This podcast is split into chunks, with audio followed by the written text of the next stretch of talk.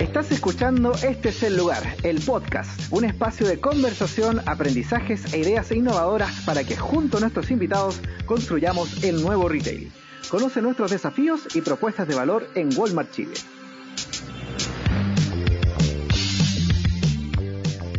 Hola a todos, les damos la bienvenida a nuestro sexto episodio de Este es el lugar. Vamos sumando capítulos ¿ah?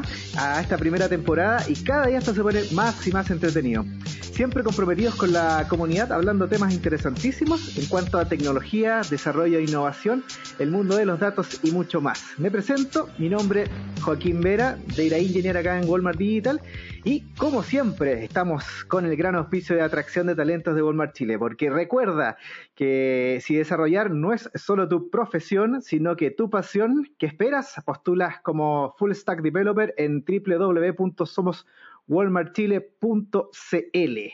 Oye, y esta vez no estoy solo en la conducción, nuevamente me acompaña la ilustre presencia de Iliana Marcano, la mejor technical lead de Walmart Digital. Iliana, ¿cómo estás? Muchas gracias Joaquín por tremenda presentación, gracias de verdad por lo que me toca en nuestro sexto capítulo hablaremos sobre diseñar con datos presente y futuro.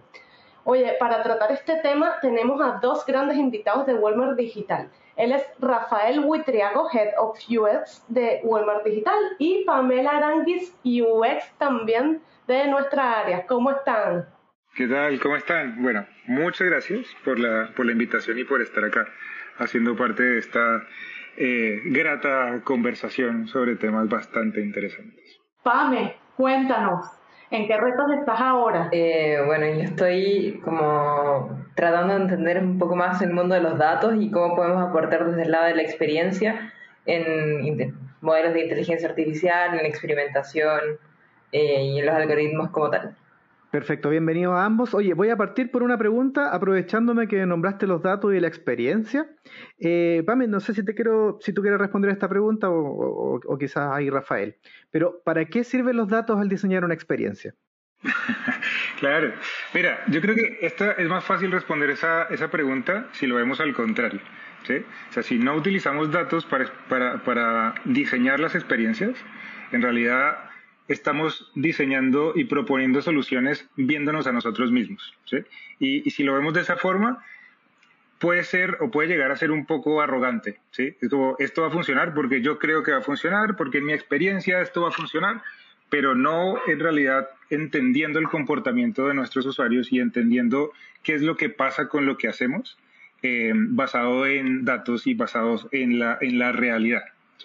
Entonces, creo que esa es la, mejor forma en que te podría decir cuál es la relación de, los datos y, el diseño de, experiencias. Perfecto. Pame, no sé si quieres complementar algo ahí. Sí, como, sí, modo complemento, creo que eh, los datos es como, es como un loop infinito esto. No podemos diseñar sin datos y después no podemos mejorar las cosas que diseñamos si es que no tenemos los datos de vuelta de la, de la medición de la experiencia que que, hicimos. Entonces, por eso es muy importante. con, con, eso, y ahí construyendo un poquito sobre lo que dice Pame, creo que está súper bueno lo que menciona porque ahí empieza a hacer sentido en dónde usar los datos, ¿sí? que no es una cosa que solamente se, se, se usen o estén presentes en el comienzo como parte de investigación, que son súper útiles, pero están presentes también durante el proceso de diseño y al final también. Entonces, claro, es, mucho más claro o mucho más evidente que son necesarios en esta primera etapa como de discovery, como entender cuáles son las necesidades, ¿sí? Ahí hay bastante información, bastante investigación y por lo tanto bastantes, bastantes datos que analizar, pero también cuando se están construyendo las soluciones son súper importantes, porque ahí te, te, pongo un ejemplo. Estamos construyendo una, una aplicación y nos damos cuenta que dentro de esa aplicación hay un caso de uso y ese caso de uso es bien complejo y nos va a, mm, definir, nos va un poco a limitar la experiencia. Es un problema prácticamente normal, es un, problema al que nos enfrentamos todo el tiempo. Ahora, ¿cómo hacemos para saber ese, esa afectación o ese impacto de la experiencia ¿qué tan grande tiene que ser? Bueno, tengo que remitir a los datos para saber ese caso particular que estoy viendo, qué tanto ocurre. ¿sí? ¿Hace parte del 80-20? No. Y si no, no tenemos en cuenta esa información, fácilmente vamos a terminar cayendo diseñando experiencias para una, un, grupo muy, muy, muy pequeño, afectando la experiencia general para el resto de personas. ¿sí? Eso es un ejemplo de cómo, cómo, cómo es útil o cómo son útiles los datos de, en el momento en que, en que se está construyendo. Y al final también es súper importante porque esto, quien, quien en últimas dice si funciona o no funciona, lo que estamos haciendo son los usuarios. Entonces, hay también que ver qué es lo que pasa con lo que estamos haciendo, qué es lo que pasa con lo que sacamos a producción. Efectivamente, ¿se, validan esas hipótesis con las que lo construimos o no? Y sobre eso es lo que tenemos que eh, tomar decisiones para mejorar lo que estamos haciendo. Entonces, si se dan cuenta, esto no es solamente una cosa de, metamos data al principio, sino durante todo el proceso y súper importante al final, que nos retroalimenta todo el proceso. O sea, es, un proceso constante en donde se van alimentando los datos para poder tomar decisiones e ir iterando e ir mejorando también el, el, diseño. Wow, buenísimo, Rafael. Esto que nos planteas, entonces, como para retomar todas estas ideas que están planteando relacionadas a incluir el uso de los datos durante todo el proceso de desarrollo, de diseño. En resumen, ¿cuáles son los nombres de esos procesos claves que vamos a estar eh, incorporando este uso de los datos, tanto en el diseño como en el desarrollo? ¿Cómo se llaman esas, etapas? ¿Cómo las nombran? yo creo que no es, o sea, no son eh, etapas particulares en donde se usen los datos, eso hace parte de todo el proceso de, diseño y ese proceso de diseño tiene sus, sus etapas de, eh, de discovery, de investigación, de ideación, de validación de, de, y de, seguimiento. ¿sí? O sea, creo que es, es, algo transversal a todo el proceso el, el, uso de los datos. Ahora, el cómo se usan esos datos ya va, va a ser mucho más, más detalle y, y, y mucho más específico. Entiendo. Oye, eh, en, en, relación a lo mismo, porque como estamos hablando mucho de datos y de, lo importante que son para poder tomar estas decisiones, me imagino que hay, ciertos roles que, deberían saber como más de datos y, el nivel de profundidad. Eh, ¿se, tiene alguna noción de cuáles o, cuáles son los roles que deberían tener como eh, esa capacidad de saber más de datos y con qué nivel de profundidad? Sí, mira, yo creo que ahora hay algo que... O sea, hay un rol que está pegando bastante fuerte que es el rol del, del diseñador de productos, o del product design. ¿sí? Y yo creo que cualquier diseñador que aspire a ser un diseñador de producto no puede hacerlo o no está en capacidad de hacerlo si no tiene eh, desarrollada su capacidad de análisis de, datos. ¿sí? ¿Por qué? Porque no solamente es importante cuando diseñamos una experiencia eh, entender al usuario y llevar las, las necesidades del usuario a esa solución, obvio, es, es fundamental eso, pero también entender el impacto en el negocio. ¿sí? Y, al entender ese impacto en el negocio, el, el idioma que, que, hablamos de diseño a negocio son los números, son los datos. ¿sí? Entonces, por eso es muy importante entender cuál es esa relación, ese, eh, eh, tener esas capacidades de, de, análisis y esas capacidades de evaluación para poder eh, tener una relación muy, muy buena y muy estrecha con, con negocio y con el ecosistema general. Perfecto. ¿Pame? Sí, em, también, o sea, es súper importante que el product designer sepa, claro, de datos por el lado de negocio y también por el lado de, de cómo se desarrollan, o como al ir a apoyar a equipos de desarrollo que estén involucrados en datos, por ejemplo, la relación de un product designer o un UX eh, con el equipo de data scientist, que básicamente tienen un poco la misma no es la misma función, pero tienen como el mismo, la misma base, que es como la, el método científico para descubrir ciertas cosas y mejorarlas.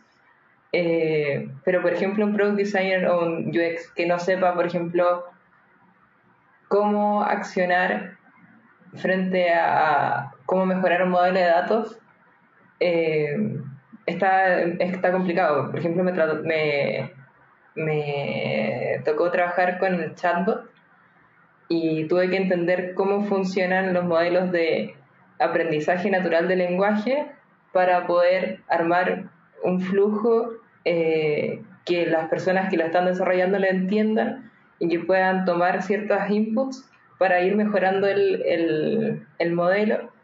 Eh, entonces, claro, ahí está, está la, la, relación más importante de cómo entender el ecosistema más allá de saber cómo se hacen las cosas, entender cómo funcionan los modelos de inteligencia o el machine learning, ese tipo de cosas, con, eh, para poder trabajar con estos equipos y además también como para traducirles eso al negocio y, y traducirlo de vuelta también de acuerdo a las necesidades que tengan. Claro, lo, que veo yo ahí es como, como casi un pipeline completo entre dónde se produce el dato. Por otro lado, aparecen los, eh, los, ingenieros de datos que se encargan de proporcionar y, y, entregar calidad en esos datos para que tanto los data scientists como ustedes también puedan eh, tener confianza en esos datos y puedan hacer eh, tener acciones para, para seguir mejorando. Es un ciclo, es un ciclo completo, lo, veo ahí, y es maravilloso verlo así, es como... Sí, tal cual. Y hay, hay otra cosa también importante que señalar, es que no solamente es, importante esta, esta relación de, del, del UX o del, del, diseño con los datos o con la ingeniería o con el negocio, sino si se dan cuenta, hay, al, al, hay nombre solamente como tres grandes eh, áreas de interés dentro de la construcción de experiencias digitales. ¿Sí? Pero si se dan cuenta, UX normalmente está como en la mitad y es esa amalgama que va un poquito para allá, un poquito para acá, que no es o sea, no es la encargada ni responsable de hacer toda la extracción de datos y con toda la parte pesada, y así como tampoco es el, encargado de construir los, los, productos, pero sí tiene que entender un poco de, de, estos, de estas áreas, ¿sí? Porque eh, creo que eso es el, el, gran valor que hay detrás del el diseño de, de las experiencias, como hacer la intersección entre estas áreas de conocimiento poniendo los intereses de, y las necesidades del usuario en el centro para poder generar una mejor, una mejor solución. Claro, y, y el tema de la cultura de datos, ¿cómo, cómo impacta en eso, en, en, una compañía tan grande como Walmart? Mira, creo que es de, o sea, sin, sin, sin mentir un poco y sin, eh, sin tener en cuenta el sponsor de, de, del, del podcast, pero, pero a mí me parece que eh, Walmart es la empresa que más o sea, en la que yo he estado, que más peso e importancia le pone al uso de los datos. Y que no es solamente desde el hagámoslo o tenemos que hacerlo y, y búsquense la vida para, para, hacerlo, sino de verdad hay, hay un interés genuino y, y, y, un montón de manos y de esfuerzos posibilitando eso. ¿sí? Entonces aquí no hay tanto que luchar para para, para encontrar a alguien que pueda llegar a buscar un dato o hacer un dato, sino es, bueno, tenemos un montón de datos, tenemos un montón de información, ¿qué vamos a hacer con ella? Que, que eso es un, un escenario bastante bueno y súper rico para trabajar. Y un gran desafío que se viene. Awesome. Vale, eh, chiquillos, eh, cualquiera que desee responderme esta pregunta, hay dos conceptos, dos eh, formas de trabajo por ahí que resuenan bastante en este mundo, ¿no? De, UX eh, con el manejo de los datos, Data Driven y Data Informed Design. Háblenos un poquito de ellos, eh, cuáles son las diferencias, en qué consisten. Bueno, me, me tiro por la bala. Eh, mira, la, la, verdad es que si, si nos vamos a posiciones un poco extremistas y hablamos de Data Driven, tú vas a hacer lo que te digan los datos, ¿sí? O sea, todas tus decisiones van a ser efectivamente lo que los datos dicen. ¿sí? Que yo creo que esa postura sí le da una relevancia altísima a los datos, pero no te deja tomar las mejores decisiones. ¿sí? ¿Por qué? Porque tú debes utilizar la, la información y, estos datos como base para poder tomar las decisiones, pero teniendo en cuenta un montón de, de otras cosas. Te pongo un ejemplo mucho más concreto y mucho más claro. En un, en un test A-B, ¿sí? en un A-B testing. Yo tengo, eh, mi, mi, meta principal es mejorar el, los, el, click-through a otra página. Listo. Lanzo mi, mi, test, mi test. ¿sí? Y efectivamente veo que la versión que estoy proponiendo mejora eso. Listo. Si me quedo ahí, me quedo con ese número, perfecto, vamos a producción, lancemos este nuevo producto o esta mejora y ya está. ¿sí? Ahora, ¿qué pasa con con, con, el resto de preguntas que hay detrás. ¿sí? Esto se mejora, pero ¿estoy afectando alguna otra parte del, del, del ecosistema de mi experiencia? Eh, probablemente sí. Entonces, bueno, estoy afectando esto, pero ¿por qué está pasando? O sea, ¿por qué con mi propuesta estoy mejorando lo que estoy, estoy, eh, lo que quiero mejorar? Entonces, hacer ese, ese doble clic y ese análisis de no solamente quedarse en el dato que, que, me arroja y tomar la decisión sobre él, sino entender cómo ese dato está relacionado con el, con el contexto, con el comportamiento del usuario, entender qué hay detrás de y por qué eh, los usuarios hacen lo que hacen. O sea, el porqué de ese dato es súper importante. Y ahí es, es como ese gran balance entre lo que te dice, eh, lo, que, lo que ves, el, dato que ves y las razones que hay detrás de él.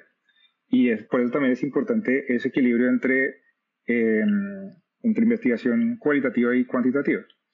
Si nos quedamos solamente con el cuanti, solamente con el dato, vamos a, a, a, saber qué es lo que pasa, pero no los porqués, ¿sí? no por qué pasa eso. Y eso es súper importante, ese, ese balance entre esos dos. Súper interesante estos temas que, que quizá nuestra audiencia no, no, tenía en cuenta, ¿no? Es bueno concientizarlo.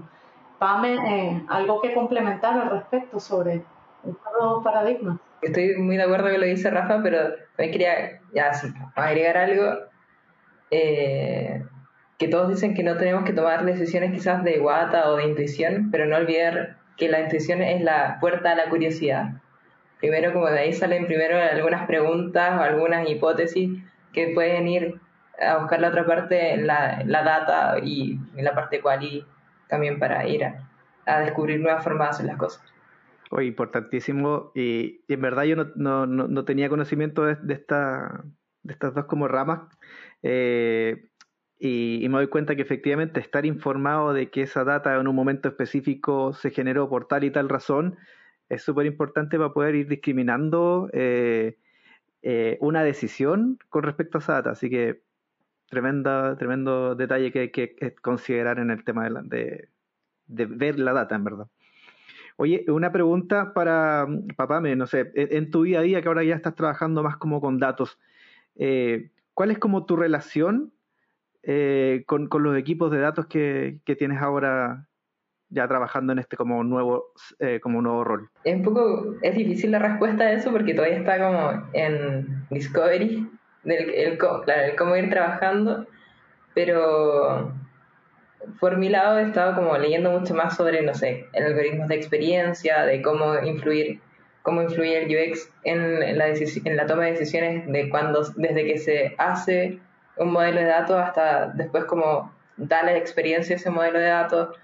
Eh, pero en mi día a día hoy es, he ayudado, por ejemplo, en workshops para descubrir cuáles son los siguientes experimentos, porque estoy en un equipo de experimentación con data, que no nos dedicamos a hacer un producto o un solo modelo de datos, sino que ayudo a hacer experimentos con modelos de datos. Eh, entonces vamos, juntamos al negocio, hacemos un workshop para entender las necesidades y un, par de problemas, los clasificamos en cuáles pueden ser como modelos de datos o no. Eh, luego participo también en la priorización eh, y luego trato de ser como la mano derecha de cada uno de los impact leads que serían como los PO o las PO de los equipos de experimentación, eh, ayudándolos como un poco en stakeholder management, o armar reuniones o entender qué se está haciendo en las otras áreas y luego cuando ya tenemos un experimento en particular vemos en qué parte de la experiencia puede ayudar. En algunas, algunas veces puede ser diseño eh, otras veces ha sido armar un Excel que se entienda o descubrir cuál es la mejor forma de leer ese Excel para los equipos que pueden ser eh, o sea, el usuario final de, de, estos experimentos pueden ser clientes internos o clientes finales.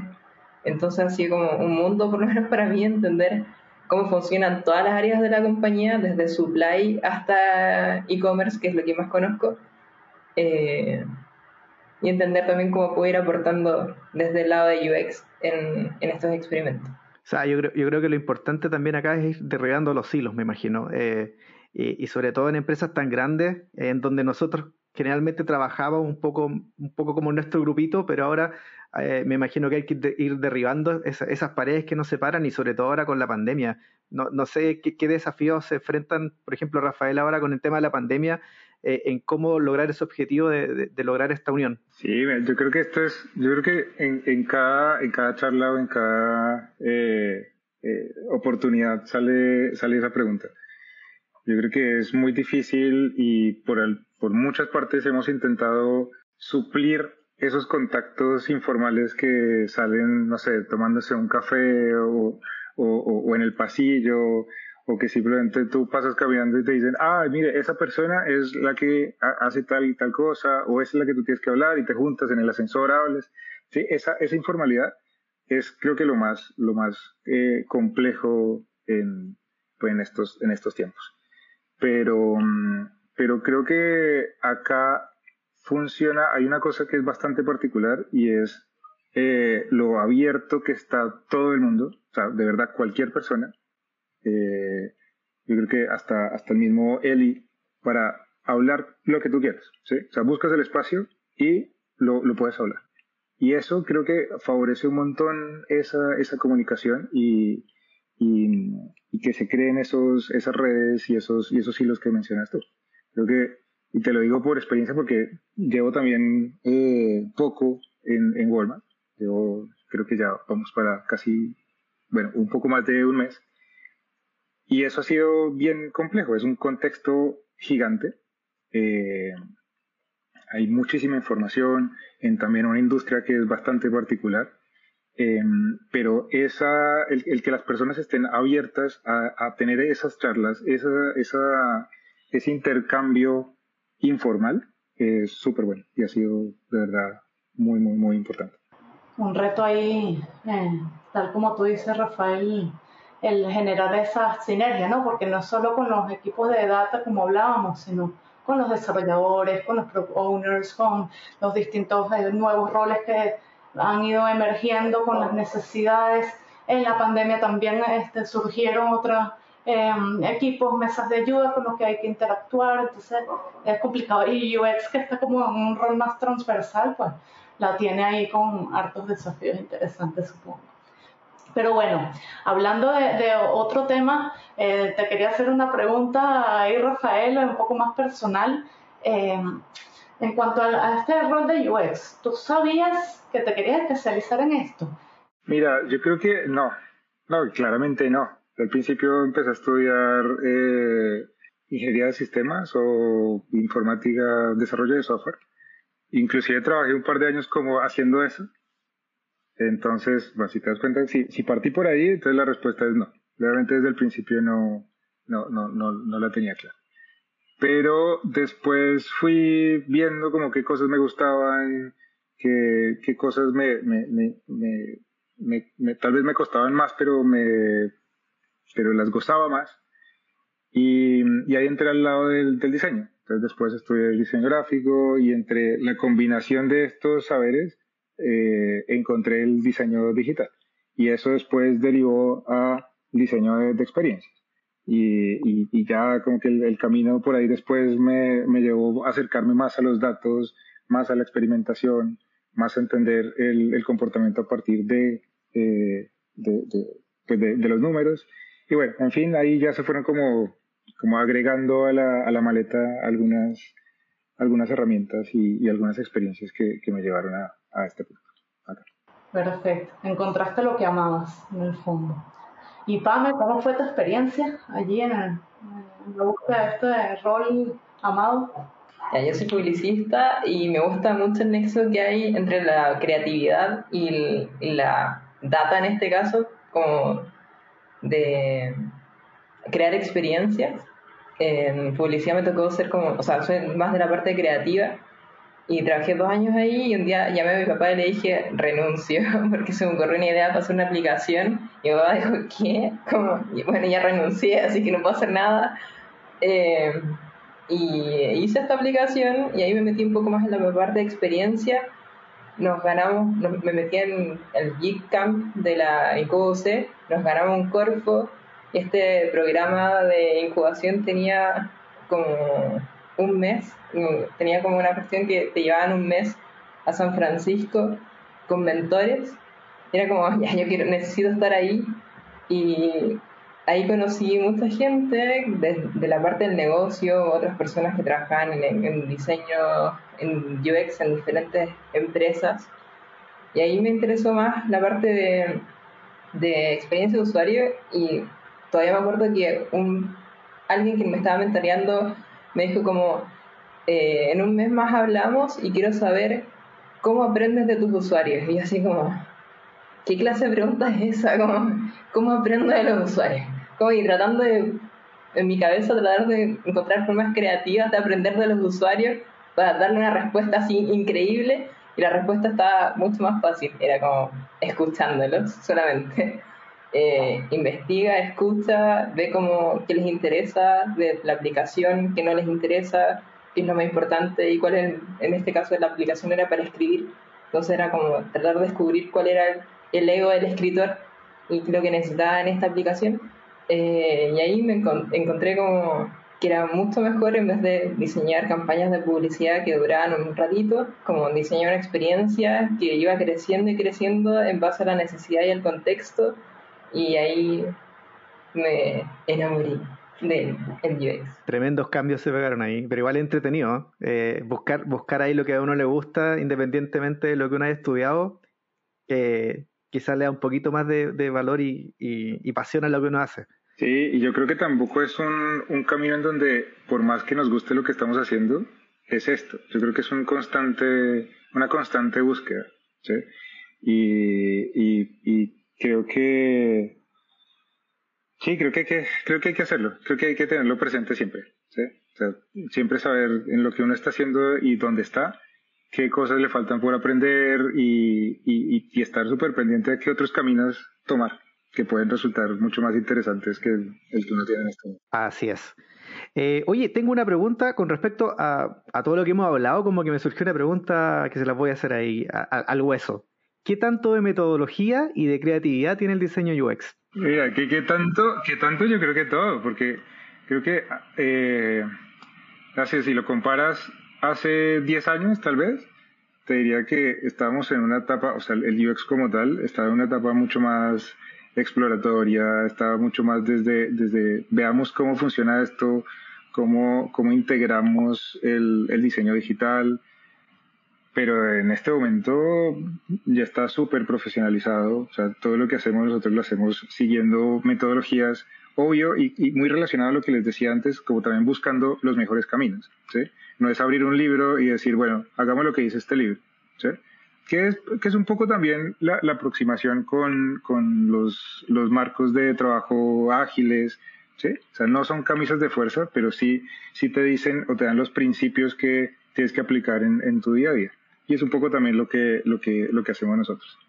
Em, pero, pero sin lugar a dudas, la, la, base de todo nuestro trabajo es súper es, metódico y debe ser así. Dame algo para, para, complementar por ahí. Muy de acuerdo es que todo debe ser metódico porque, por lo menos personalmente, lo que me cuesta más es sistematizar las cosas y creo que hasta la, la creatividad tiene una sistematización. Uno no aprende a, a pensar creativamente de un día para otro, sino que después de las 10.000 ideas por ahí decían, o 1.000 ideas, ya un poco, me pasé tres cuadras, eh, después de las 1.000 ideas empiezas a, como, aprender a relacionar cosas que no están relacionadas y poder sacar nuevas ideas. Y eso también se traduce en la innovación, en la nueva forma de hacer las cosas, pero siempre y cuando, eh, o sea, siempre siguiendo también el método de, de lo que sea que estés eh, implementando como metodología. Eh, siempre te va a ayudar como a llegar a un camino mucho más fuerte que solamente una idea por una idea. Tremendo.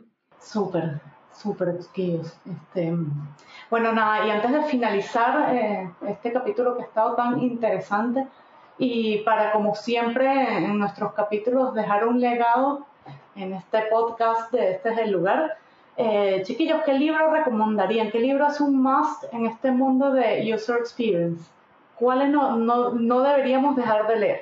Eh, yo tengo un libro que de hecho lo leí hace muy poco y me gustó mucho porque no es, no es técnico, pero sí es la vida real en sí, que es El algoritmo del amor de una chica que se llama Judith, no me acuerdo el apellido, es francesa, y que escribe de cómo el algoritmo de Tinder influyó en su vida y la obsesión que tuvo de entender cómo hacían todo, porque un día le dijeron que algoritmo, o sea, que Tinder te pone nota y te, después te relaciona solamente con personas que tienen más o menos tu misma nota y fue como, ¿qué? Como, ¿Cómo se atreven a ponerme nota a mí? Y ella en el libro cuenta como parte de su vida y también como cosas que tiene como relación con la empresa donde le pidió todos los datos que tenían de ella Tinder, le pasaron como 800 hojas de conversaciones, fotos, relación con otras cosas, con otras aplicaciones. Era increíble en realidad. Así que ese es como UX en la vida real. Oh, nice. Algoritmo del amor. Tremenda recomendación. Sí, está buenísimo. Bueno, y, y el, el, mío es eh, Quantifying the User Experience de Jeff Sauro y James Lewis. ¿Por qué me gusta este libro? Porque es un poco estadística que da un poco de miedo. Si uno ve un libro de estadística como ve todas esas formas, dice como, oh, no. Yo estudié diseño para no estudiar matemáticas. Bueno, no. El libro sí abarca, abarca fórmulas bien complejas, pero las explica de una forma súper, súper clara y está hecho y escrito para, eh, para diseñadores o para, para user researchers. Entonces explica un montón de conceptos básicos y súper importantes para nosotros eh, para usar en el, en el día a día. Es muy práctico. Tremendas recomendaciones que nos acaban de dar nuestros invitados. Oye, y ya estamos casi finalizando eh, este podcast, un tremendo capítulo. Eh, le estamos eh, súper agradecidos, ¿verdad?, de que, hayan aceptado la invitación y los invitamos a dar sus palabras finales para las personas que nos están escuchando. partimos por Pame. Gracias por invitarme. Gracias, Rafa, también por confiar. Está muy interesante todo lo que estamos haciendo en Walmart, así que postulen, postulen y postulen. No lo piensen más eh, Walmart es tu lugar. Tremendo. Rafa, palabras finales. Nada, igual, muchísimas gracias por compartir esto. Estuvo bien, bien divertido. Ahí nos, nos reímos un, un rato hablando de cosas interesantes. Y, y, totalmente de acuerdo, creo que este es, este es el lugar para, para buscar ese camino, para buscar qué es eso que a uno le, le, encanta y porque las, las opciones están. Así es. Creo que es un, un excelente lugar para, para desarrollarse y encontrar su mejor versión. Wow. Bueno, muchísimas gracias Rafael Pame por compartirnos su experiencia para que en Walmart Chile estemos construyendo un lugar donde las personas exploten todo su potencial, reimaginando y desafiando límites de la mano de lo digital y lo mejor de nosotros, ¿no? Los invitamos, querida audiencia, que nos sigan en nuestras redes sociales, en LinkedIn, Walmart Chile, en Instagram Walmart-Chile y en Facebook como Walmart Chile Vivamos Mejor. Este es el lugar para disruptivos y valientes que quieren reescribir las reglas y desafiar lo establecido. ¿Te atreves a ser protagonista? Revisa las oportunidades que tenemos para ti. www.somoswalmartchile.cl Nosotros nos encontramos en el próximo capítulo de Este es el lugar. Desde ya los dejamos invitados a todos, querida audiencia, a escuchar el siguiente episodio de nuestro podcast. Va a estar bien entretenido, así que no se los pierdan. Nos vemos pronto en nuestras diferentes plataformas. Bye, gracias. Chao. Chao, chao, que esté muy bien.